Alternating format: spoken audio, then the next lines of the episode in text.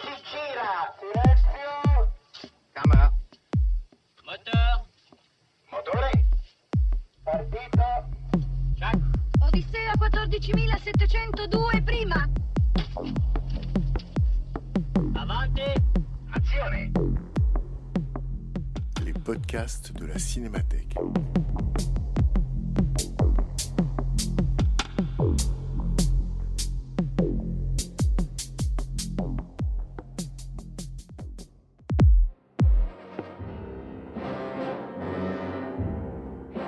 Ciné-Club de Frédéric Bonneau.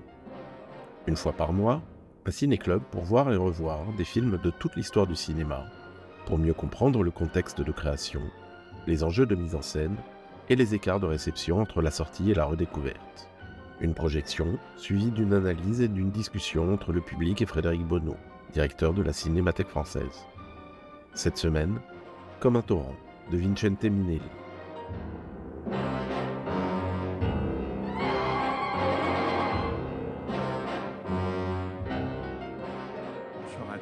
Merci d'être euh, venus si nombreux. Donc on parlera de Comme un torrent après la projection. Le titre original c'est Some Came Running. Euh, le titreur français qui avait trouvé Comme un torrent, ben, il était très doué parce que c'est un très bon titre. C'est pas nul. Et juste vous dire qu'on est en 1958. Le dernier grand succès de Minelli, c'est Gigi. Et le grand mélodrame qu'il va commencer juste après ce film-là, c'est celui par qui le scandale arrive, Home from the Hill en anglais, avec Robert Mitchum.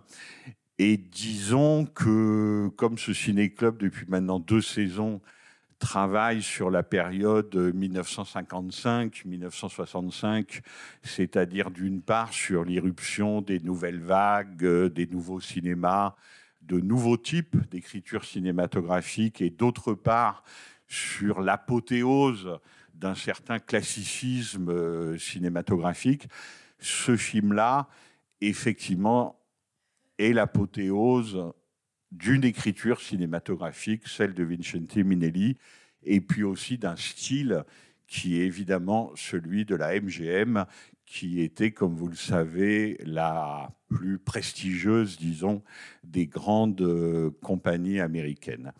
Donc, euh, à tout de suite et bonne projection.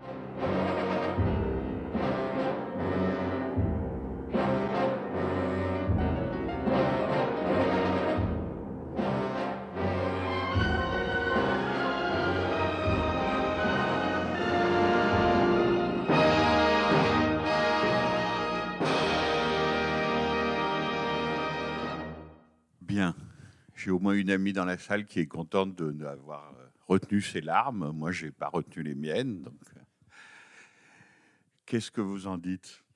Euh, Bonsoir, je vais commencer, je vais me lancer. Moi, c'est peut-être la cinquième ou sixième fois que je vois ce film à chaque fois, euh, Shirley MacLaine me fait, pleurer également. Et pourtant, c'est pas MeToo, hein, on, est, loin de, de MeToo, mais bon. Euh, mais voilà, alors je, je voudrais savoir la raison pour laquelle vous avez choisi ce, ce film parmi tous ceux de Minelli. euh, la dernière fois que je l'ai vu, c'était il y a deux ans, et il y avait des jeunes à la sortie du film qui riaient tout ce qu'ils savaient, parce que justement, à cause du personnage de, de, de Shirley Attendez, j'ai MacLaine, pas compris. Des jeunes à la sortie du des- film qui- du film que je, je l'ai vu il y a deux ans, je, Ouais. l'ai- je, l'ai- je le vois euh, régulièrement, Euh, et il y avait un groupe de jeunes qui riaient, qui s'esclaffaient, parce que Mais à ça n'a pas, ça été le cas ce soir. non, mais non, non. Alors, mais j'ai- connu un, un prof de fac aussi que quand il parlait de Minelli à ses, à ses étudiants, il, rigolait également. Donc euh, voilà, je suis très contente qu'il y ait du monde euh, à la rétrospective Bon, de alors. Minelli. hein. Voilà. Non, mais pour, pour vous répondre d'abord, euh, très simplement, il fallait que ce soit dans la période que j'ai choisie, donc entre 55 et 65. Minelli a fait trois types de films, il n'en a pas fait beaucoup d'autres. On l'imagine pas très bien en train de faire un western ou même un film noir, encore que l'âme de fond, bon, par certains côtés. Mais euh, voilà, c'est quelqu'un qui a travaillé euh, vraiment les trois tiers. Quoi. Il a fait des comédies. Et d'ailleurs, j'avais oublié, parce que les deux dernières bobines emportent tellement tout dans le côté drame, enfin dans le côté tragique, voire mélodramatique, que le film, par ailleurs, est assez drôle. Donc euh, voilà, le, côté euh, Minelli, fabricant de comédie hollywoodienne, est quand même là. Donc c'est quelqu'un qui fait un tiers de comédie, un tiers de musical, de comédie musicale, et un tiers de mélodrame. Donc euh, peut-être sa plus grande comédie qu'on aurait pu choisir, c'est La femme modèle, avec Grégory Peck et Lorraine Bacol, qui est comment un journaliste sportif. Alors, il est un peu plus malin, mais il ressemble un peu à Dean Martin quand même. C'est- plus ce genre-là. Euh, tombe, euh, tombe amoureux d'une rédactrice de mode, donc Lorraine Bacol. Parmi les musicals, alors ça, tout le monde est à peu près d'accord maintenant, parce que des, des films comme Un Américain à Paris, qui avaient été adorés et qui le sont toujours, mais enfin, je pense que The Bandwagon, Tous en scène, est, est un film tellement prodigieux qu'il en, il emporte le morceau. Donc voilà, pour vous répondre, j'ai hésité entre Bandwagon et celui-là, mais je trouve que celui-là, enfin, il y a longtemps que j'ai pas eu le temps de le revoir pour une fois avant de vous en parler, et je dois dire, j'avais même oublié à quel degré, non seulement de perfection, mais même d'économie, il arrive. C'est-à-dire que c'est ce qui m'a frappé dans le film, c'est à quel point le, film était maîtrisé, comme on dit évidemment, ça ne veut pas dire grand-chose, mais était au fond économe de ses moyens. C'est-à-dire qu'il n'en fait jamais trop, et évidemment, quand il faut en faire, alors là, il en fait. Voilà, c'est-à-dire que on a l'impression que le film est tout d'un coup chauffé à blanc, alors qu'en fait, il est plutôt chauffé au rouge et que, comme souvent chez les grands cinéastes, les choses sont littérales. Donc, quand on arrive évidemment avec un plan entièrement rouge et un fou furieux avec un revolver dedans, bon, bah voilà, on sent que ça, ça va se résoudre, quoi. Voilà. Euh, maintenant, sur le côté. euh, euh, je vois ce que vous voulez dire, évidemment, je ne vais pas faire l'imbécile, mais sur le côté ricanement, etc., etc. D'abord, je constate qu'il n'y en a pas eu ce soir. Et pourtant, il y, avait des gens jeunes et même très jeunes. Là, j'ai un ami américain qui était avec ses deux petites filles très endormies. Euh, mais euh, j'ai pas entendu, alors je suis un peu sourd, c'est ma force, mais euh, j'ai pas entendu beaucoup de, de rire ou de ricanement. Et très franchement, je trouve que le film est, on a tout le temps d'en parler, mais même extrêmement équilibré dans son traitement des personnages, même avec euh, une intelligence que je trouve assez stupéfiante. Voilà, c'est-à-dire que quand par exemple Martha Ayer, qui joue l'institutrice, que Luc Moulet appelait la Grace Kelly du pauvre, ce qui n'est pas gentil du tout, elle est très bien dans le film, euh, lui dit mais avec mon père vous pouvez avoir une conversation d'adulte. Pourquoi moi? Parce que je suis une femme, il faut absolument que vous essayiez de me sauter dessus. Enfin, vous voyez, euh, voilà, je trouve que euh, le, type de reproche ou le type de critique qu'on pourrait faire au film, parce qu'évidemment, Frank Sinatra et Dean Martin, ont quand même une petite réputation, euh, le film y répond aussi, quoi. Voilà. Et que, et que, par exemple, quand Sinatra va virer la maîtresse de son frère, il n'est pas autre chose qu'odieux. Enfin, vous voyez, le film n'est absolument pas de son côté. Euh, il est du côté de, la secrétaire euh, qui se fait virer par ce type. On se demande bien au nom de quoi, franchement, et qui il est pour, euh, pour faire des leçons de morale. Ce qu'on lui dit d'ailleurs, ce qu'on lui dit. Voilà. Donc, voilà, pour, pour commencer à parler du film, je l'ai choisi sur mon souvenir pour vous. Et comme vous, je l'ai vu beaucoup, souvent, mais je dois dire que je n'ai pas été déçu. C'est à peu près du même ordre. Je me demande ce que la cancel culture, si elle revoit ce film aux États-Unis, va bien pouvoir euh, en dire. Et, euh, et C'est à moi de qu'elle, vous demander de faire la cancel culture? je, vais, je, je vais voir ce que je peux faire, mais, mais je- encore une fois, je ne vais pas faire l'idiot, je vois bien ce que vous voulez dire, mais je ne suis pas tellement d'accord. Je ne suis pas tellement d'accord parce que, bien sûr que Dean Martin et Sinatra, enfin voilà quoi. Euh, lui, il joue un écrivain, on va dire, bon, il joue l'auteur du livre, hein, donc qui est James Jones, euh, qui est beaucoup moins connu en France qu'aux États-Unis. Aux États-Unis, il est, plutôt considéré comme un classique. euh, pour le réduire, disons, à la Hemingway, le côté, euh, voilà, euh, macho, oui, clairement, bien sûr. Donc c'est adapté d'un roman de James Jones, et donc Sinatra, ancien joue, un ancien militaire, etc., etc. Mais encore une fois, qu'est- qu'est-ce qu'on peut dire que Dean Martin, par exemple, son personnage est à la fois atrocement sympathique et c'est un débile mental. Enfin, vous voyez, le film est clair là-dessus. C'est-à-dire que quand il est avec sa clope et son verre de whisky dont il va mourir dans peu de temps, hein, euh, le médecin a été assez clair, en train de dire à Sinatra, elle est vraiment super ta nouvelle, on se demande quand même dans un sourire comment cet abruti euh, devient tout d'un coup le critique littéraire du New York Times. Vous voyez, enfin, c'est qu'est-ce qu'il en sait au fond? Le, film n'est pas là-dessus. C'est-à-dire que par exemple, Dean Martin et Ginny, Bama et Ginny appartiennent au fond au même monde.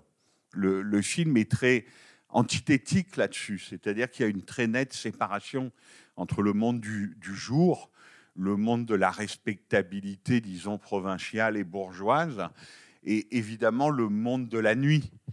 Et d'ailleurs, il boit trop, il dit beaucoup de bêtises, mais il a bien compris que son copain Dave Sinatra, son intérêt à lui, ce qui fait peut-être de lui un écrivain, un peu dans cette mythologie des écrivains américains, à la fois des intellectuels et des types capables de boire, de jouer aux cartes, de faire l'armée et de creuser des puits de pétrole, disons, dans cette espèce de mythologie à la Hemingway, Sinatra, lui, a un pied dans chaque monde. Et c'est peut-être ce qui fait de lui un écrivain. Mais ce sont des machos, pour vous répondre très directement, évidemment. C'est même des, des machos caricaturaux et à, la, limite de la bêtise la plus crasse, ou même dans la bêtise la plus crasse. Mais le film le dit et le montre tellement et le prend en compte que je ne sais pas du tout ce que dit la cancel culture là-dessus. Je ne sais même pas, à vrai dire, ce que c'est qu'exactement que la cancel culture. Mais je trouve que même face à ce type de reproche, l'intelligence du film, son écriture, se défendrait pas mal. Voilà, pour essayer de vous faire la, la réponse la, la, la, plus honnête possible. Maintenant, euh, que les deux là soient pas les meilleurs amis de l'émancipation féminine, euh, le, le, film ne prétend pas le contraire. Enfin, je veux dire, voilà. Euh, autant quand il, quand il met sa nièce dans le car, bon, elle a 18 ans, elle est en train de picoler pour la première fois de sa vie avec un type deux fois ou trois fois plus âgé qu'elle, passe encore. Ensuite, quand Sinatra, le personnage de Sinatra, tombe du côté de l'ordre, disons, y compris de, de l'ordre bourgeois et de l'ordre moral, on ne peut pas dire que le, film lui fasse beaucoup de cadeaux quand même. Il me semble, hein, mais euh, le coup du chapeau, alors après, c'est selon chacun. Moi, c'est totalement lacrymal. Vous voyez, j'arrive à peine à en parler. Voilà. Ça, ça, évidemment, je pense que ce qu'il faut accepter, si vous voulez, c'est pas tellement que le film soit fait en 58 avec des personnages masculins qui sont pas forcément brillants, on est bien d'accord, même si Frank Sinatra, par ailleurs, est quand même le charme et la séduction même. Mais c'est surtout qu'il faut accepter l'intelligence spectaculaire du film. C'est-à-dire que Minelli, c'est quelqu'un qui a une intelligence du spectacle qui le met, à mon avis, mais c'est de ça dont il faudrait discuter, parmi les plus grands cinéastes américains. Vous voyez, ce film-là, c'est un film qui démontre à, chaque plan qu'est-ce que c'est que l'intelligence spectaculaire. Et de ce point de vue-là, le coup du chapeau, on vous le fait, quoi. Ça, vous y avez droit et vous pleurez et je pleure. Et, et c'est, on fond, comme dit Ginny à un moment, que veux-tu à chaque fois qu'il me touche, je fonds. Bon, ben voilà, à la fin du film, Dean Martin enlève son chapeau, j'imagine que vous me posez cette question aussi parce que vous connaissez la suite de l'histoire du chapeau. Alors bon, voilà, pour ravaler mes propres larmes, je peux en parler si vous voulez. Mais donc, cinq ans plus tard, Jean-Luc Godard, qui d'ailleurs est a priori n'était pas plutôt le plus minélien hein, des, critiques des cahiers du cinéma, le plus minélien de très très loin, c'est un bon ami à nous et celui qui faisait ce, ce ciné-club jusqu'à sa mort, c'est Jean Douché, qui était avec Jean Domarquis, son copain, sûrement le plus minélien des critiques des cahiers du cinéma. Et d'ailleurs, Jacques Bontemps a, a, a eu l'amabilité de m'envoyer le fameux conseil des 10 des cahiers du cinéma quand ce film est sorti. Jean Douché est le seul à mettre trois étoiles. Jacques Rivette en met une, par exemple. Jacques Deniol Valcro, c'est pas du tout pour. Mais voilà, Dou- Douché était vraiment très minélien. Godard, cinq ans plus tard, il fait un film qui s'appelle Le Mépris, qui est un de ses plus connus. Et évidemment, il y a Michel Piccoli avec son chapeau et son cigare dans la baignoire. Et c'est la première partie du film qui est un peu une longue scène de ménage avec Brigitte Bardot. Et Brigitte Bardot lui demande Mais qu'est-ce que tu fais là, euh, dans la baignoire avec ton chapeau? Et il répond C'est pour faire comme Dean Martin dans Some Came Running. Voilà. Et je ne vais pas vous imiter Brigitte Bardot parce que c'est pas possible.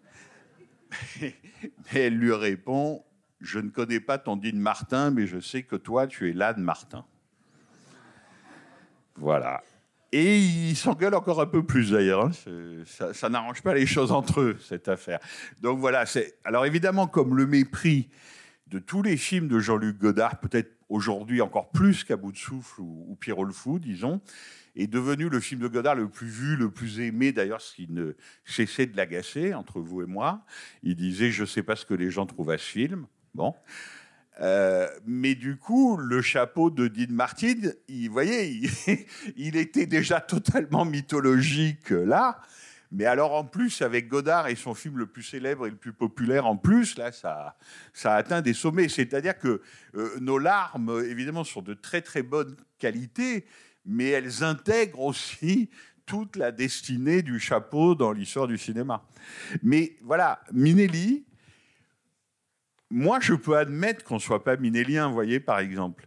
Mais ça veut dire que quelqu'un qui me dit qu'il n'aime pas ça, eh bien, juste, ça veut dire. Alors, je ne vais pas faire comme dit Martin dans le film, ça ne veut pas dire que je perds un ami, n'exagérons rien. Mais ça veut dire qu'on n'a pas le même rapport au cinéma. Voilà. C'est un truc de discrimination, euh, voilà. C'est-à-dire que effectivement, c'est un type qui vous fait euh, chialer avec le coup du chapeau, quoi. Ça, ça, il faut accepter ça. C'est parti euh, et pas parti. C'est son génie. Son génie est là. C'est- C'est-à-dire euh, profondément euh, l'intelligence du spectacle. Bonsoir, monsieur. En fait, moi, j'ai trouvé qu'il y avait une tension très intéressante qui, m'a paru due à la construction du film. C'est-à-dire qu'il y a des lignes de tension qui se croisent, euh, qui se chevauchent euh, entre justement les, deux mondes dont vous, venez de parler, euh, le monde de la bourgeoisie, le monde de, la nuit. Mais il n'y a, pas que ça. J'ai l'impression que tous les personnages sont pris dans ces lignes de tension antagonistes ou agonistes. Et aussi, ce que j'ai vu dans ce film, c'est euh, le fait que Minelli nous parle aussi du, du déséquilibre. Mais malgré Nous parle de quoi, pardon? Du déséquilibre. Ah oui, oui, bien sûr. Mais euh, malgré, Non, mais vous avez, vous avez entièrement raison. Le, Voilà. le film est, est vraiment fait là-dessus. C'est-à-dire que bien plus tard, on pourrait dire presque, pour exagérer, mais pour aussi montrer ce que c'est que le personnage de Sinatra qui revient dans sa ville natale. Alors, il faut d'abord bien comprendre une chose, c'est une mauvaise plaisanterie. C'est-à-dire que visiblement, il a passé une nuit agitée avec Ginny, beaucoup d'alcool et celui qui à la fin finira par la tuer, Ouais. et que ses copains d'armée, parce que le fric qu'il a, c'est sa prime de désengagement, euh, si vous voulez. Non, rendez votre micro, ça sera, ça sera plus simple parce qu'on va continuer. Ça, c'est sa prime de désengagement. Non, ju- juste Ah ben alors allez-y, je vous en prie. Pardon, juste pour dire que malgré le fait que euh, Minelli parle autant du déséquilibre, à, mon, à mon- à mon avis, ça n'empêche pas de revenir, euh, euh, de, de- de faire un, un- un film équilibré. Voilà, j'ai- envie de dire. Un film quoi? Équilibré, finalement. Oui, Enfin, alors est- j'essaye ouais. de vous répondre. Je vous dis, le, le- le film est clairement, de façon ouverte, presque, si on n'aime pas ça, on peut lui reprocher que ça soit trop franc et trop montré. Le film est fait là-dessus, c'est-à-dire sur l'équilibre et le déséquilibre, l'ordre et le désordre. Et donc, quand il revient dans sa ville natale, parce que ses copains d'armée lui ont fait un mauvais coup, mais ils lui ont pas volé sa prime de désengagement militaire, si vous voulez, parce que la- l'argent, les 5000 dollars, qui est une somme énorme pour l'époque, vi- viennent de là. C'est quelqu'un qui rentre dans sa ville natale et qui va y créer le désordre. C'est-à-dire que on a parfois écrit ces théorèmes de Pasolini. C'est pas tout à fait faux. C'est-à-dire que bien sûr c'est exagéré, mais les passions et les pulsions vont s'organiser autour du, du personnage de Frank Sinatra, et c'est lui qui crée le désir, qui va projeter du désordre dans cet ordre à la fois provincial, petit bourgeois, terriblement étriqué, c'est-à-dire que ce monde de la nuit qui n'existe pas dans la vie des personnages, à cause de l'irruption de, lui, de ce personnage de Dave, tout d'un coup, il va apparaître. C'est-à-dire que c'est une véritable apparition. Mais ça, c'est assez évident dans le film, à vrai dire. C'est-à-dire qu'on voit bien que c'est quelqu'un qui, par son écriture cinématographique, c'est-à-dire véritablement par l'emploi de sa caméra, regarde comment les, les pulsions, littéralement, c'est plus que du désir, de l'ordre ou du désordre, mais comment les, les pulsions circulent. Ce qui est mais ça, à la limite, la petite ville américaine étriquée, etc., on a vu ça 100 fois. Et, et même David Lynch, quand il fait Twin Peaks, il y a quelque chose. Enfin, vous voyez, on a beaucoup vu ça. C'est quelque chose qui est presque un cliché de l'Americana. Le patron qui joue les pères la vertu, mais qui en fait est amoureux de sa secrétaire. La femme frustrée qui a la migraine. Enfin, vous voyez, c'est c'est pas forcément des thèmes qui sont très originaux et passionnants. Ce qui est passionnant, c'est la façon dont ils sont traités et dont ils sont montrés. Je vous donne juste un exemple. Dans le plan du quart, au début, on ne voit que presque les, plumes et la tête de Ginny derrière au fond du plan. Le personnage de Dean Martin, comme il appartient au même monde qu'elle, c'est d'ailleurs bien pour ça qu'il la méprise de façon particulièrement odieuse, il est traité exactement de la même façon. C'est-à-dire que dans le bar, on ne voit au fond sa tête que, que son chapeau blanc.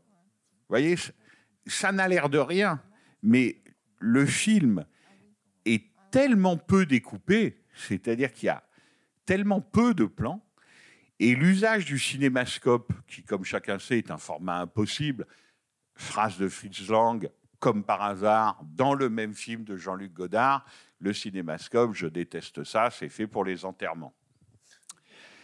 C'est pas que fait pour les enterrements, c'est fait aussi pour comme un torrent.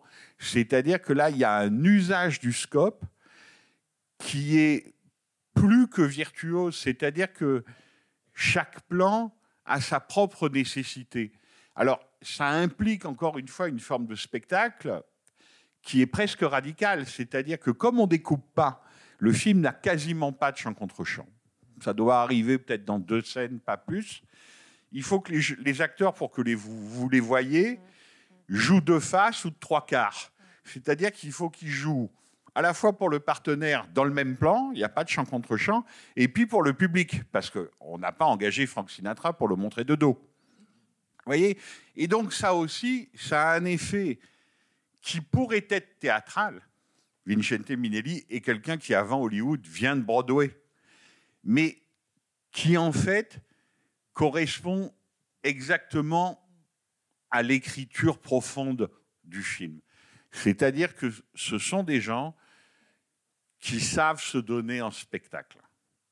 Voilà.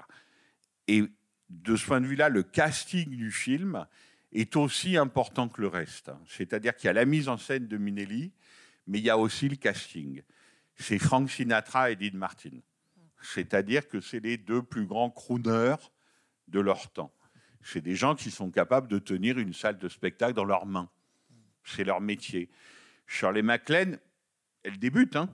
C'est encore plutôt ses débuts.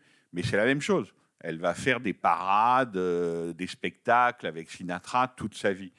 Donc ça,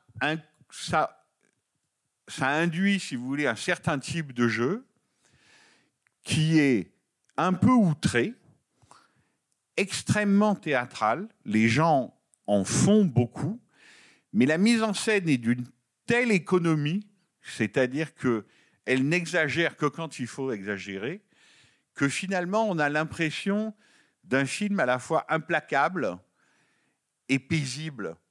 Alors, alors que oui, pourtant c'est une tragédie, et le mot cliché qui vient évidemment euh, tout de suite, on dit mélodrame flamboyant. Pas si flamboyant que ça, si vous le regardez bien. C'est-à-dire que la maîtrise de Minelli, c'est toujours de ne jamais en faire trop, en fait. Il est assez différent de quelqu'un qu'on a montré à la Cinémathèque il n'y a pas longtemps, que quelqu'un comme Douglas Sirk, qui lui, de façon différente, il va, il va presque tout le temps carrément. Minelli, il y a une retenue et il y a une ironie. C'est-à-dire qu'en plus, en plus d'être un grand homme de spectacle, c'est un ironiste. Et de ce point de vue-là, je pense que parfois ça rend son cinéma difficile à accepter. Exemple typique, Les Lapins. Voyez, ça, j'avais complètement oublié cette scène, mais on est quand même. euh, voilà quoi. Il va séduire la fille. La fille va être séduite, il va se passer quelque chose. Et donc Sinatra attend dans le jardin, il voit passer un premier lapin. On se demande vraiment ce que ça fait là. Pour le coup, il y a, y eu un, un contre-ton, quoi, musical. Et second lapin à qui il dit ta copine est partie par là. Enfin, vous voyez. Alors là, vous pouvez me faire le coup du wokisme, mais enfin, je crois que quand même euh, tout le monde a compris que c'était pour rire. Mais voilà, il y a aussi cette ironie chez Vincente Minelli, c'est-à-dire que c'est quelqu'un qui nous fait pleurer, mais qui nous fait évidemment aussi pleurer parce qu'il a un sens constant de la distance, voilà, et qui crée de la distance, et que par ailleurs, le film est extrêmement bien écrit et extrêmement drôle. Alors j'ai eu quand même la curiosité de regarder un peu ce qu'avaient fait les deux scénaristes après film-là, donc toujours adapté d'un- livre de Jones. Ni l'un ni l'autre n'ont fait grand-chose. Ce qui est quand même intéressant à savoir, parce que ce le reproche, moins maintenant, il est plus accepté, mais le reproche constant qu'on a fait à Minelli, c'était en gros de lui dire, pas de lui dire d'ailleurs parce que personne ne lui parlait, mais de dire, OK, tu es le plus grand cinéaste de la MGM, mais enfin bon, quand on a les meilleurs costumiers, les meilleurs décorateurs, le meilleur chef opérateur, le meilleur scénariste, le meilleur chorégraphe, les meilleurs acteurs, et ainsi de suite, c'est assez facile de faire des chefs-d'œuvre. Absurdité. Absurdité. D'abord, on pourrait comparer les autres films de la MGM de 1958 et voir qui est le plus fort. À mon avis, ça serait vite vu. Et par ailleurs, autant ses collaborateurs techniques étaient souvent des pointures, effectivement, ça c'est vrai, mais autant les gens qui écrivaient ces films n'étaient pas si importants que cela. Parce que ce qu'il faudrait qu'on arrive à démontrer ensemble, c'est que c'est lui qui les écrivait. Voilà. Et qui les écrivait sans écrire leur scénario. Et c'est là, évidemment, où on touche à quelque chose de ce qu'on a appelé la politique des auteurs, mais c'est là aussi où ça devient le plus intéressant. C'est-à-dire que lui, il écrit vraiment avec sa caméra. Et alors, pour vous donner un exemple, évidemment, il faudrait travailler le film plus sérieusement en le regardant plan par plan, mais juste un exemple. La même scène, pour rester dans la même scène, les deux lapins, Sinatra va rejoindre la fille dans le chalet. Bon, quand même, il va, se- il va se passer quelque chose. Alors, il y a le coup des épingles à cheveux qui tombent sur le plancher avec le bruit des épingles à cheveux. Ça, je peux vous assurer que ce n'est pas un type à la MGM qui a décidé ça. hein. C'est lui. Mais il y a bien plus encore que ça. Déjà, sur le son, ça serait déjà quelque chose. Est-ce que vous avez remarqué que c'est le cinéaste qui éteint la lumière? Ça, vous voyez, si c'est Fassbinder qui le fait, bon, ok. Si c'est Minelli à la MGM, ça se faisait pas, ça. C'est-à-dire que quand il s'embrasse, il est tellement violemment antinaturaliste que c'est lui-même contre tout naturalisme, puisque personne n'éteint la lumière, qui éteint la lumière pour qu'ils puissent s'embrasser dans l'obscurité et que le paysage se détache derrière eux dans la fenêtre. Ça, c'est Vincente Minelli. C'est un exemple de ce qu'on peut dire de pure mise en scène, si vous voulez. Et naturellement, il arrive à faire ce coup-là tout naturellement. C'est-à-dire qu'on ne se dit pas, oh là là, il a éteint la lumière. Non, non, non, pas du tout. Tout ça est, est parfaitement naturel et ça glisse et ça passe. Voilà. Donc, si vous voulez, Minelli, moi, je suis d'accord avec tout sur Orson Welles, avec tout. Il y a un seul truc où je ne suis pas d'accord avec lui, c'est dans la grande interview de 1956 sur la soif du mal avec les cahiers du cinéma. À un moment, quelqu'un lui demande Que pensez-vous de Vincente Minelli? Et Orson Welles répond Allons, messieurs, soyons sérieux, nous parlons de cinéaste. Ben voilà. C'est le seul moment où je ne suis pas d'accord avec mon Dieu. Ce qui est très étonnant, c'est la façon dont il s'affranchit d'une temporalité réaliste. C'est-à-dire qu'on a euh, la première réflexion qu'on avait, c'était de se demander sur quelle durée, et quand on analyse logiquement sur quelle durée se passe cette histoire, ça semble complètement, complètement fou. Et à des moments, plusieurs moments, on est perdu, on ne sait pas quel a été le, le temps qui s'est déroulé s'il s'agit de plusieurs jours ou si c'est juste le lendemain. Il y a des choses qui sont complètement après coup irréalistes, mais qui passent parce qu'on est effectivement dans un, dans un récit qui est entre justement la tragédie, euh, le spectacle. Bien sûr, c'est intéressant. Ça, ça, fait partie, si vous voulez, de ces, de ces contradictions fécondes. C'est-à-dire que, par exemple, pendant longtemps, je ne pense plus du tout que ça soit le cas aujourd'hui, Minelli était à la fois très considéré sur, appelons ça, pour être simple, du visuel, pour son talent euh, graphiste. Mais alors, il y a des gens qui disaient c'est un cinéma de décorateur aussi. Quand on traite un cinéaste de décorateur, c'est jamais bon signe. Hein. Euh, et donc, ce qui avait un peu stupéfié le monde entier, c'était le dernier ballet d'un Américain à Paris. Voilà, ça évidemment, c'était la MGM, ça, il n'y a pas de doute. C'était vraiment plein la vue.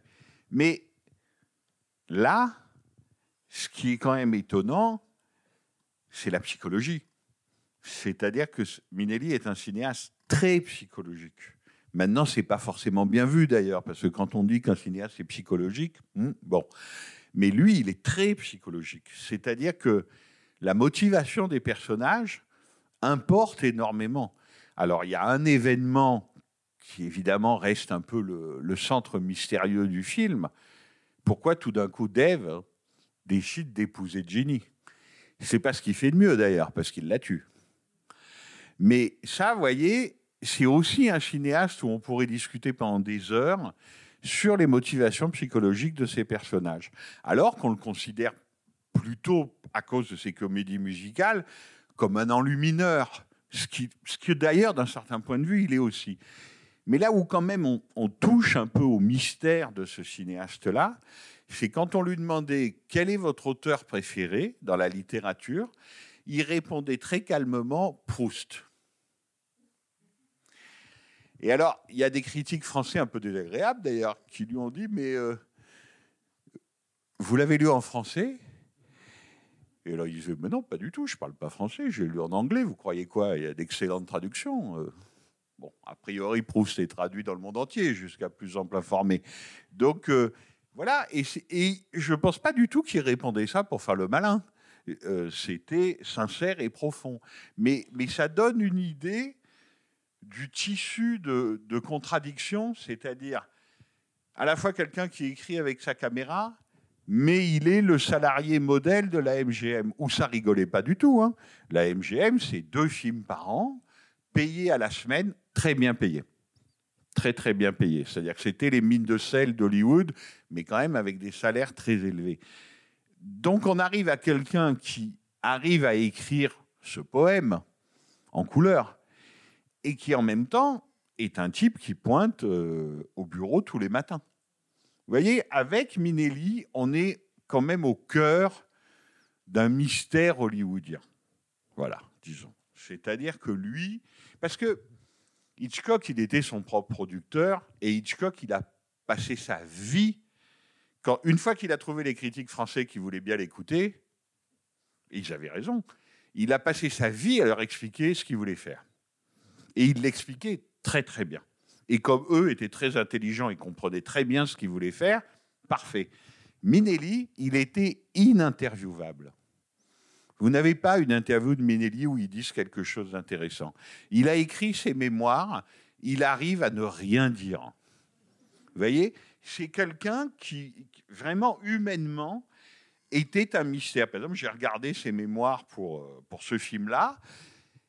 Il dit en gros, on a tourné dans un bled, alors il y avait mon copain américain, mais il est parti, qui s'appelle euh, euh, Madison, euh, dans l'Illinois. C'est censé se passer à Parkman, Indiana, mais en fait, ça a été tourné à Madison, Illinois. Donc, ça doit être quelqu'un bled à quelques centaines de kilomètres de Chicago, qui était considéré comme la petite ville américaine modèle pour les cartes postales. Et tout ce que raconte Minelli dans ses mémoires, euh, c'est pas voilà ce que j'ai voulu faire avec la couleur à la fin et qu'est-ce que ça signifie, par exemple. Non, il dit Dean Martin et Frank Sinatra buvaient tellement et faisaient tellement de bruit qu'on a failli se faire virer. C'est rigolo, mais c'est tout le temps comme ça. C'est-à-dire que c'est quelqu'un, évidemment il l'a fait exprès, parce qu'il était supérieurement intelligent, qui ne s'est jamais expliqué de sa vie, Il y a des cinéastes qui savent s'expliquer, et il y a des cinéastes qui ne savent pas ou qui ne veulent pas. Et lui ne l'a absolument jamais fait. Et c'est dommage parce qu'on aurait des questions à lui poser. Et alors, en même temps, il y a quand même la légende hollywoodienne. C'est-à-dire qu'il était tellement fort sur le découpage, sur les mouvements de caméra, d'une précision si diabolique, que quand même la légende du film, c'est qu'il aurait fait déplacer la grande roue avec les couleurs qui tournent de la fin de la fête foraine de 50 cm. Ce qui est devenu une légende de la MGM, parce qu'évidemment, tout le monde considérait, en gros, c'est peut-être ta caméra que tu peux déplacer de 50 cm euh, au lieu de nous, faire déplacer, de nous faire déplacer la grande roue. Mais enfin, voilà, aussi pour vous dire que sa légende, la noire, pour le coup, était son incroyable minutie. Bon, bonsoir. Euh, je voulais savoir si, euh, pourquoi le film n'était pas produit par Arthur Fried, si vous savez. Oui, mais parce il a que, produit. Parce qu'Arthur euh, Fried avait perdu la main à ce moment-là à la MGM. Il était effectivement le, le producteur, vous avez raison, de tous ces grands musicals. Et il avait, il avait un rôle extrêmement important. D'abord, c'est lui qui est allé chercher à Broadway. C'est-à-dire que Minelli, d'ailleurs, ça explique peut-être l'embrouille avec Orson Welles. Minelli est un pur produit new-yorkais au départ. C'est vraiment un produit de Broadway. C'est une star de Broadway. Donc, évidemment, Hollywood va se servir à Broadway. Alors, parmi les gauches sérieux, il y aura Wells, Kazan, Lozé. Vous voyez, qui même travaille plutôt pour les théâtres fédéraux, d'État, disons, et rigole pas trop, quoi. Et apolitique, il n'a jamais été classé politiquement et qui fait un peu dans le musical, dans la comédie musicale, dans les girls, etc., mais de façon très audacieuse et virtuose, il y a Minelli. Et donc la MGM Arthur Fried, effectivement, qui est le grand patron de la production, va le prendre à New York pour le faire venir à Hollywood. Et d'ailleurs, ça ne se passera pas en un coup. hein. Il est tellement effondré lors de son premier séjour hollywoodien il, repart à New York en disant je veux plus jamais travailler avec ces imbéciles. Bon. Et puis il revient, et vous avez raison, ça, c'est c'est un des couples mythiques producteurs-cinéastes de l'histoire du cinéma. Et qui même se sont mis en scène eux-mêmes. C'est-à-dire, je ne sais pas si vous l'avez vu, mais tous en scène, The Bandwagon, c'est évidemment leur histoire, celle de leur scénariste préféré, ce- l'histoire de ceux qui écrivaient les, nu- les numéros musicaux. Enfin, c'est sans doute le, le plus grand film sur le spectacle, ou un des plus grands films sur le spectacle. On pourrait discuter de l'histoire du cinéma. Comme le film en noir et blanc là, qui ouvrait tout à l'heure la bande-annonce Les Ensorcelés, The Bad and the Beautiful, est sans doute un des plus grands films hollywoodiens sur Hollywood. Voilà. Et Minelli en a fait un autre, mais alors qui est un peu moins parfait ou un peu plus malade de façon intéressante, c'est comme on veut, qui s'appelle 15 jours ailleurs, où rebelote Kirk Douglas, Ed- Edgar J. Robinson, Sid Charisse jouent Hollywood, mais alors le Hollywood un peu décadent, un peu déliquescent, qui est obligé de s'exiler en Italie, et ça sera le début de la fin, en fait. C'est-à-dire que ça sera la, la fin de cette très longue histoire entre Vincente Minelli et la MGM. C'est-à-dire que là, ça se passe mal, la MGM massacre son montage, le film sera un échec, et on peut dire que c'est le début d'un net infléchissement vers le bas dans sa carrière, quoi, si vous voulez.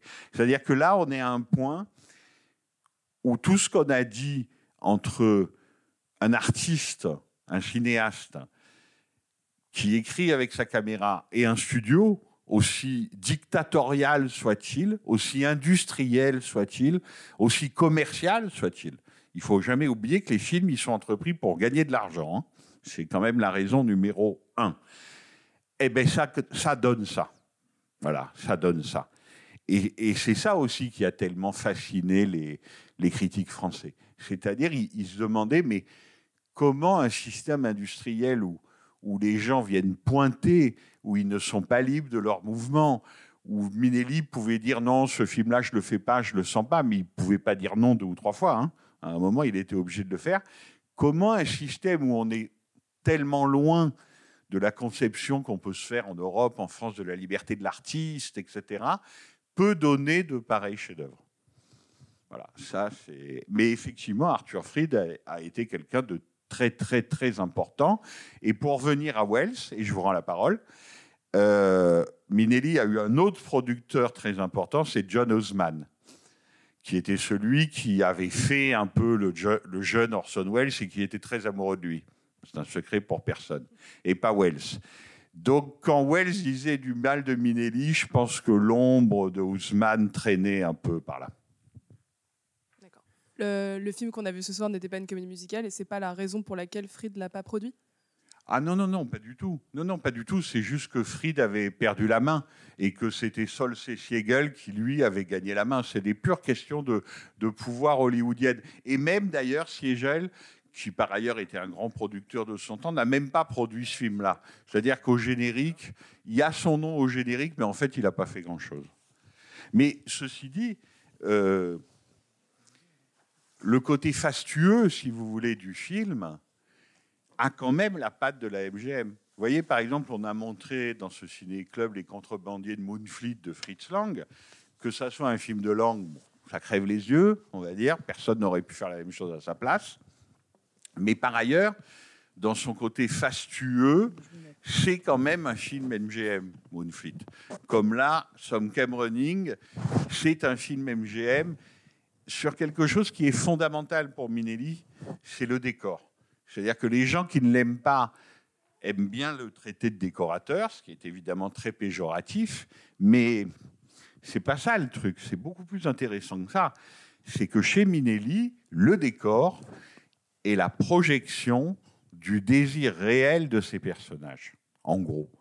Et si vous voulez, je ne sais pas si vous vous souvenez de la scène, quand il arrive, Frank Sinatra, la prof lui dit euh, Venez dans la cuisine, c'est ce qu'il y a de mieux dans la maison. Ah, bah oui. Bah oui, la cuisine, on en rêve tous. C'est en plus une bibliothèque et en plus une galerie de peinture. Et d'ailleurs, elle dit même euh, Les tableaux n'aiment pas trop le gras, mais papa aime qu'il soit là. Formidable. Donc, c'est des gens, euh, ils ont un canaletto dans leur cuisine, quoi, quasiment. Et ben ça, vous voyez, ça encore, c'est tout Minelli. C'est-à-dire que Frank Sinatra, il tombe amoureux de la fille. Elle est intelligente, elle est belle, elle est désirable, elle est tout ce qu'on veut. Mais il tombe aussi amoureux du décor. C'est-à-dire que c'est là qu'il veut être. C'est là qu'il veut être. Et il veut être avec elle dans la cuisine, boire des martinis et lui compter fleurettes. Mais il veut être aussi dans les étagères avec ses livres. C'est-à-dire que les livres qui sont en gros les Pléiades ou les quartos plutôt américains qui sortent, vous voyez, avec Faulkner, Steinbeck, etc., c'est pas qu'un ivrogne quand même. C'est un type, il veut devenir le plus grand écrivain américain de son temps. Donc euh, voilà, juste pour vous répondre là-dessus, euh, le décor, c'est quelque chose d'extrêmement profond et d'extrêmement important dans ce cinéma-là, parce que profondément, ça dit ce que les personnages veulent être. Par exemple, Dean Martin, lui, il veut vivre au milieu des cadavres de bouteilles de bourbon ou de whisky et des cendriers pleins. Vous voyez, c'est son décor à lui. Ben voilà, c'est pas, il n'a pas la même aspiration que Frank Sinatra. Euh, moi, j'ai été euh, frappé par la, la, prestation de Dean Martin et euh, dire son génie à jouer des, des, grands rôles de buveur. Et je ne pouvais pas m'empêcher de mettre en miroir avec Rio Bravo qui tourne juste après. Et ce que je trouve juste après ou juste avant, oui, absolument, oui. Et ce que je trouve intéressant, c'est que comme on l'a dit, sommairement, on peut résumer comme un torrent en disant que c'est une tragédie, que c'est un mélo alors que dans Rio Bravo, on retient plein de moments légers, et que paradoxalement, en fait, dans ce drame qui est comme un torrent, euh, Dean Martin joue euh, Bama, cet alcoolique, mais avec beaucoup de légèreté, euh, un personnage qui, même quand on lui met le nez dedans, qui va mourir, bah, il s'en fout, il est content et assez inconséquent. Alors que paradoxalement, dans Rio Bravo, y a plein de moments drôles, Là, il joue euh, un alcoolique, mais de façon très sérieuse, où il y a une vraie dimension tragique dans son personnage. Et là, on pourrait presque faire un double programme sur euh, Dean Martin, les poivreaux, avec. Euh, ah ben on peut faire un double programme sur l'année 1958 de Dean Martin. C'est-à-dire qu'effectivement, pour un ivrogne, il faisait des choses intéressantes. Ça, c'est sûr, oui. Somkem Running et Rio Bravo en l'espace de huit mois, euh, là, vraiment, euh, qui dit mieux Non, non, mais bien sûr, qu'on y pense, vous avez raison. Euh, mais c'est drôle parce que j'ai revu Rio Bravo il y a trois jours. Alors, je ne peux vraiment pas vous faire Hawks Minelli avec toute la bonne volonté du monde parce que ça veut rien dire. C'est vraiment des gens qui n'ont strictement rien à voir ou pas grand-chose. Ce qu'il y a à voir, effectivement, c'est Dean Martin lui-même. Dans Rio Bravo, en fait, il est très bon acteur. Voilà. Le, rôle est extrêmement bien écrit. Et là, il y a une scénariste. Une scénariste, pour le coup, importante. Le rôle est très, très bien écrit. Parce qu'il y a quand même toute l'histoire de qu'est-ce qu'il fait boire, la femme qui est arrivée par la diligence, qui lui a brisé le cœur, du coup il va ramasser les dollars dans les crachoirs, etc. Il y a tout un background, si vous voulez, psychologique qu'il joue et qu'il joue très très bien. Là, rien. C'est-à-dire que autant Sinatra a dû passer derrière lui, et visiblement il écrit des romans là-dessus, autant revenir dans cette petite ville qui est sa ville, où on l'a quand même viré pour l'envoyer à l'orphelinat, etc. Lui, il a un peu de background, autant le personnage de Dean Martin, euh, il apparaît et il disparaît, comme celui de Ginny d'ailleurs. Vous voyez, le monde de la nuit, ce sont des lucioles. Vous voyez? Et donc, il a moins de choses à jouer. Sinatra je pense, l'écrase un peu, parce que Sinatra est quand même un foutu bon acteur, au fond. Il sait faire des choses, quoi. Ça, ça se voit dans ce film. Mais il est irrésistible. Vous voyez, mais il n'a que lui-même à jouer. C'est-à-dire que, bien sûr qu'il va continuer de boire et jouer au poker, et bien sûr qu'il s'en fout de son diabète. Tandis que Dorio Bravo, qui est un film où évidemment il y a beaucoup plus d'action, paradoxalement,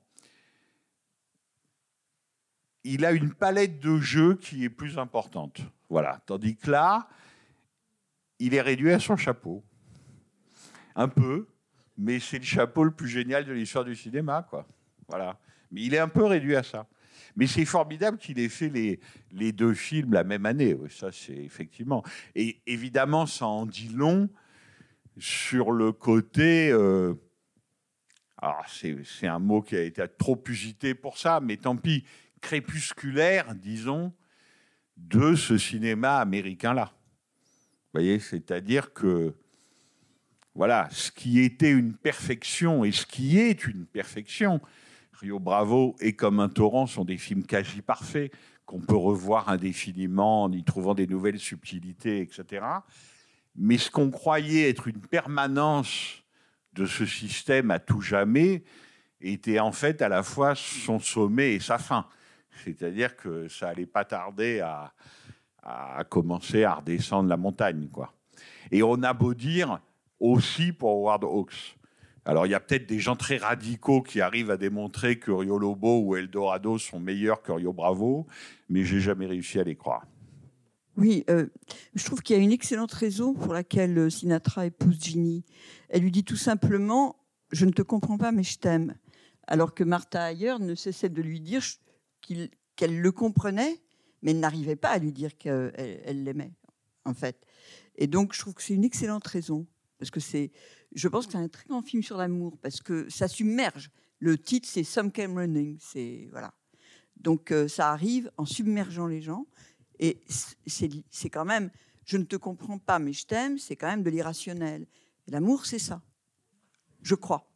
Bon, par ailleurs, je trouve que Mileni est un grand chorégraphe. On le savait. La dernière séquence, c'est comme dans. Sur le générationnel, factuellement, je suis plus proche de toi. Donc, euh, je Voilà. sais pas. Donc, euh, donc, euh, voilà. Donc euh, bon, et je trouve que le voilà, on quitte pas quand même le musical avec la dernière séquence. hein. C'est quand même, c'est la caméra ne cesse de, je vais pas dire de danser, mais c'est ça. C'est le mouvement.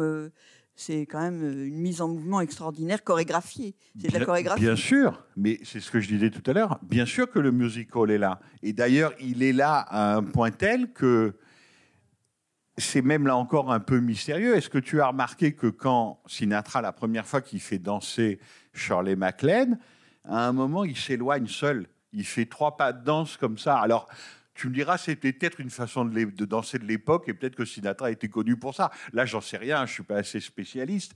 Mais en tout cas, qu'il filme un drame, un mélodrame comme un musical, mais absolument. Ah oui, absolument. Mais ça va pas de soi. Admets que ça ne va pas de soi. Euh, Non, mais Voilà, c'est ça quand même la, la, la bizarrerie du truc. Et alors, sur la psychologie, moi, il y a quand même un truc qui m'a que j'avais oublié. Parce que, encore une fois, c'est quand même le mystère du film. C'est-à-dire que je suis assez d'accord avec Dean Martin. Pourquoi il fait ça? Mais pas parce que c'est une idiote, mais pourquoi il lui fait ça? Pourquoi il fait croire à une fille qui est folle et perdue de lui qu'il l'aime assez pour l'épouser? Alors que de, de toute évidence, c'est faux. C'est une belle expérience. Voilà. Ouais. Eh bien, il répond à ça. Et c'est là où je trouve le film quand même euh, incroyablement complet, si tu veux, et riche. C'est-à-dire qu'à un moment, il est sur son canapé, Dean Martin est en train de l'engueuler, et il lui répond J'en ai assez d'être seul. Oui, c'est ça. Eh ben voilà. Mais- Eh ben oui. C'est peut-être pas une bonne raison, mais c'est une raison. Voilà. Donc, euh, euh, et, et- et effectivement, le film, à sa façon, répond aussi à ces questions-là. Oui. Et autre chose, ce qui est intéressant, c'est le, le statut du personnage de Ginny, c'est-à-dire morue, paillasson. Enfin bon, euh, voilà. Est-ce que c'est pas une, c'est pas, c'est pas une pute au sens, euh, voilà. Elle, elle cherche du travail. Elle va travailler dans une usine de soutien-gorge. Euh, bon, et elle a, c'est un personnage que je trouve vraiment, on, on pourrait dire, c'est une véritable prolétaire. Il y a un rapport de classe qui est quand même assez intéressant. Bien sûr, mais pour être tout à fait honnête, il y a un plan que j'avais jamais remarqué, mais ça, il faut l'écran. C'est l'usine derrière. Ouais, il faut peut-être même d'ailleurs une copie 35 mm, parce que cette copie, elle doit avoir 20 ou 30 ans. On a dû la faucher aux actions ou je sais pas qui. Elle n'est pas parfaite. Elle manque un peu de piqué, elle est un peu granuleuse, les changements de bobine sont un peu compliqués parce qu'on l'a beaucoup passé. Mais elle n'a pas ce côté métallique euh, des, des- des DCP américains. Il y, a du, il y a du grain, mais du coup, il y a du moelleux aussi. Et il y a un plan que j'avais jamais remarqué C'est quand Shirley MacLaine, en fait, est, est face à Martha ailleurs et qu'elle prend déjà, bon, alors la place de l'élève. Alors déjà, c'est bouleversant, évidemment. Cette fille qui est sûrement jamais allée à l'école, en tout cas aussi haut, elle se met dans le petit truc des gamins là pour lui parler et elle, elle, a- elle est à son bureau de professeur. Mais, mais c'est ça sa façon de découper ou de ne pas découper. C'est quand elle penche la tête et qu'elle pleure et qu'elle lui dit mais en gros, si vous l'aimez pas, laissez-le moi, même si je sais bien qu'il m'aime pas. Elle penche la tête comme ça. Alors moi, on voit que je suis commence à être un peu chauve, mais elle, on voit ses racines brunes. Ça, c'est typiquement le genre de détail. C'est pas la MGM ou le coiffeur ou Shirley MacLaine. C'est tout lui. C'est-à-dire que c'est un être de facticité candide.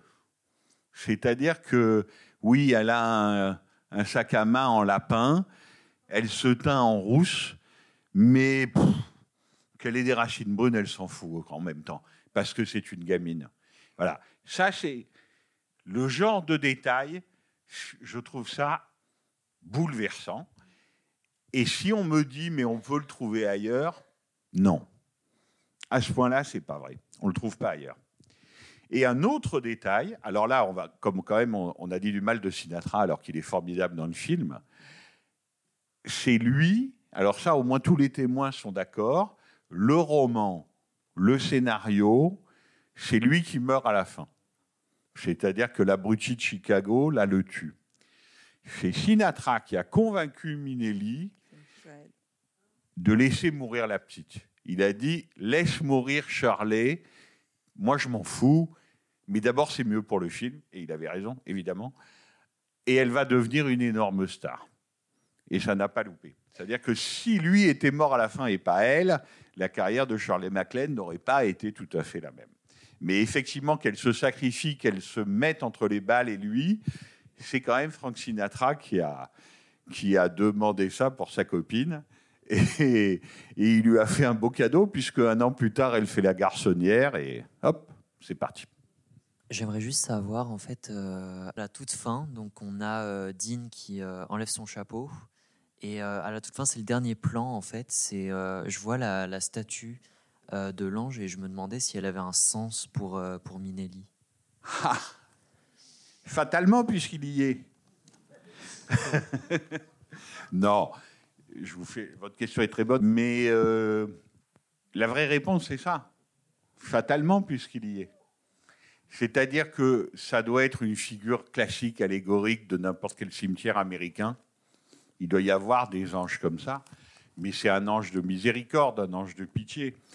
Mais ceci dit, à mon avis, le plus important dans ce plan, c'est pas l'ange, c'est le paysage. C'est-à-dire que ce qui est, selon moi, vraiment bouleversant, c'est pas tellement qu'il y ait cet ornement assez banal de cimetière, un ange avec ses ailes qui pleure, bon.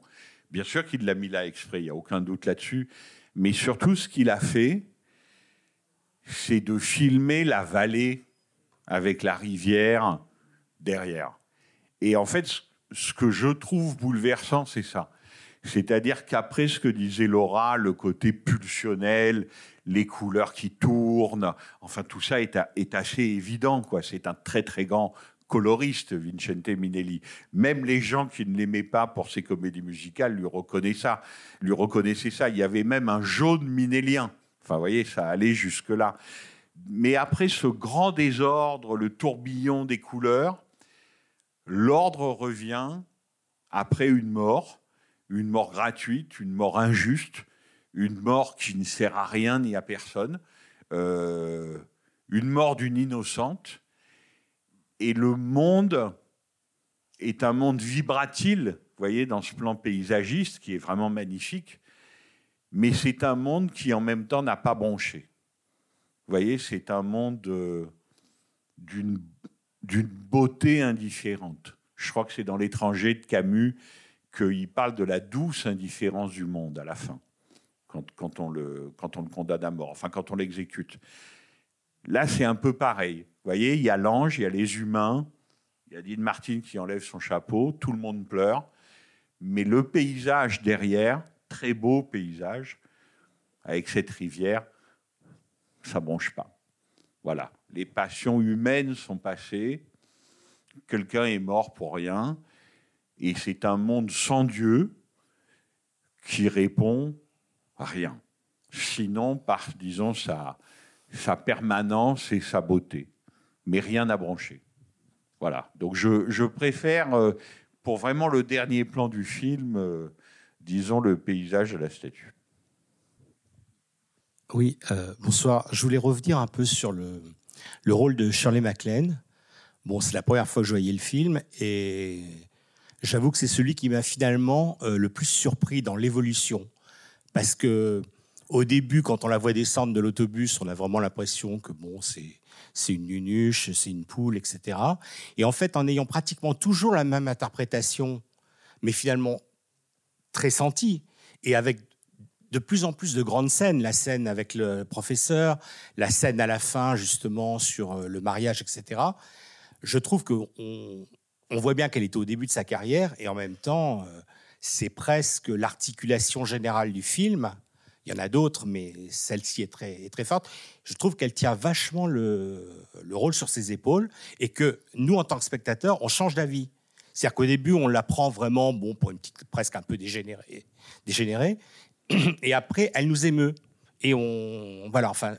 Et vraiment, j'ai été époustouflé par ce. Oui, oui, je suis entièrement d'accord avec vous. Et c'est, et c'est une évolution très minélienne. C'est-à-dire que la scène qui est, où elle est sublime et où la scène est terrifiante de cruauté, parce qu'encore une fois, bon, Minelli, je vous réponds juste là-dessus avant de parler sur les MacLean. Minelli, en gros, on est passé de.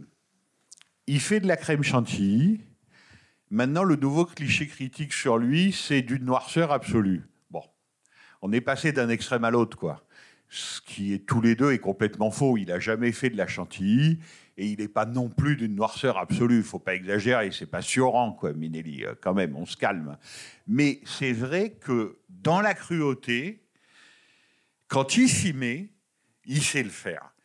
Et la scène où Sinatra lit sa nouvelle qui paraît dans l'Atlantic Monthly, là, une revue littéraire super chic, à Shirley MacLaine, et qu'elle lui dit euh, Bah oui, j'ai aimé parce que je t'aime toi. Et que cet abruti l'humilie, l'insulte en lui disant Qu'est-ce que tu as aimé Qu'est-ce que tu as compris Quel personnage t'as aimé Et vraiment, ça, elle est très très haut, quoi. Lui aussi d'ailleurs. Mais c'est vrai que sur le jeu des acteurs et sur l'écriture de la scène, c'est un truc inoubliable. Parce que, évidemment, on est toujours clivé et partagé. C'est ça chez les très grands cinéastes. C'est-à-dire qu'on est de son côté à elle. Pourquoi il lui parle comme ça? Pourquoi il l'humilie? Et à la fin, son, et en même temps, son agacement, son exaspération, on la comprend aussi. Vous voyez, ne, ne faisons pas non plus les naïfs. On n'est pas Charlie MacLaine. On comprend qu'il puisse être agacé. Oui, elle y a rien compris. Oui, elle ne sait pas quoi lui en dire. Qui n'a pas vécu ce genre de situation? Enfin, vous voyez, voilà. Et c'est là où il est très très fort. Mais elle, effectivement, dans ce rôle vraiment si difficile, elle est au-delà de tout éloge, oui, effectivement. Quelqu'un a écrit, je, crois que c'est Jean-Loup Bourget, qui est un très bon spécialiste du cinéma américain, que Shirley MacLaine, dans le film, c'était un personnage de music-hall déplacé dans un mélo. Ça me paraît un peu vrai, et en même temps, je renacle un peu. Je pense que je serais plutôt d'accord avec Jean Douché, pour le coup, qui soulignait beaucoup l'importance des personnages enfantins chez Minelli. Et elle l'a traité de pute, de traînée, etc. Ça, bon, même pas la peine d'en parler. C'est une enfant. Et c'est une enfant qui n'a pas fait d'études et qui n'en fera pas. Voilà. Donc il y a aussi de la cruauté et de la lucidité par rapport à ça. Mais ce thème du retour à l'enfance, de la régression, c'est un thème très minélien. Et même ce qu'à une époque je pouvais trouver un peu lourd dans le film, là j'ai trouvé ça sublime. Vous voyez la scène de la voiture. C'est-à-dire quand la fille et le père se retrouvent exactement au même endroit de lieu de rendez-vous de la petite ville, où comme on l'a vu dans des milliers de films américains, en gros les adolescents vont se rouler des pelles, quoi. Voilà. Et plus chez Affinité. Bon. Ça, je me disais, le trait est peut-être un peu épais, là. Eh ben non. En fait, la façon dont c'est fait, la façon dont c'est mis en scène, j'ai trouvé ça, mais admirable, quoi. C'est-à-dire que, oui, bien sûr qu'il veut retourner en enfance. C'est pas un personnage très reluisant. Arthur Kennedy dans le film, génial acteur hein, d'ailleurs, qui joue d'habitude les méchants dans les films d'Anthony Mann. Mais là, il est vraiment formidable. Mais bien sûr qu'il veut retrouver ses 15 ans. Et que s'il veut retrouver ses 15 ans, eh bien, il se retrouve exactement au même endroit où va sa fille de 17 ans. Voilà.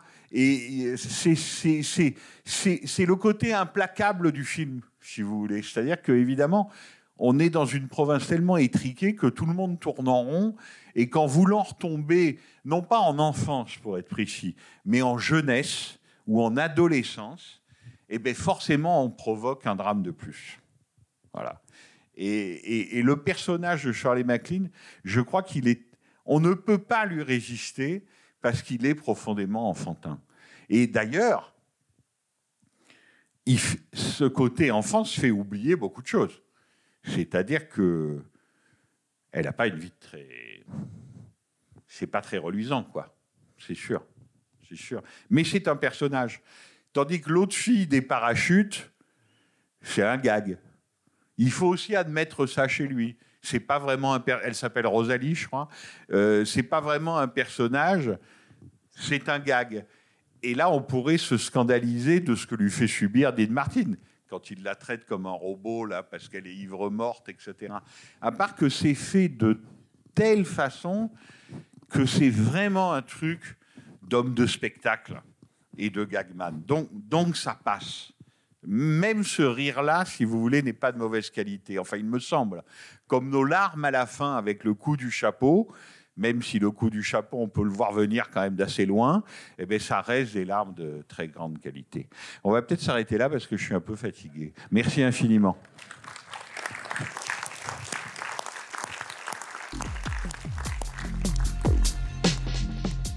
C'était les podcasts de la Cinémathèque française.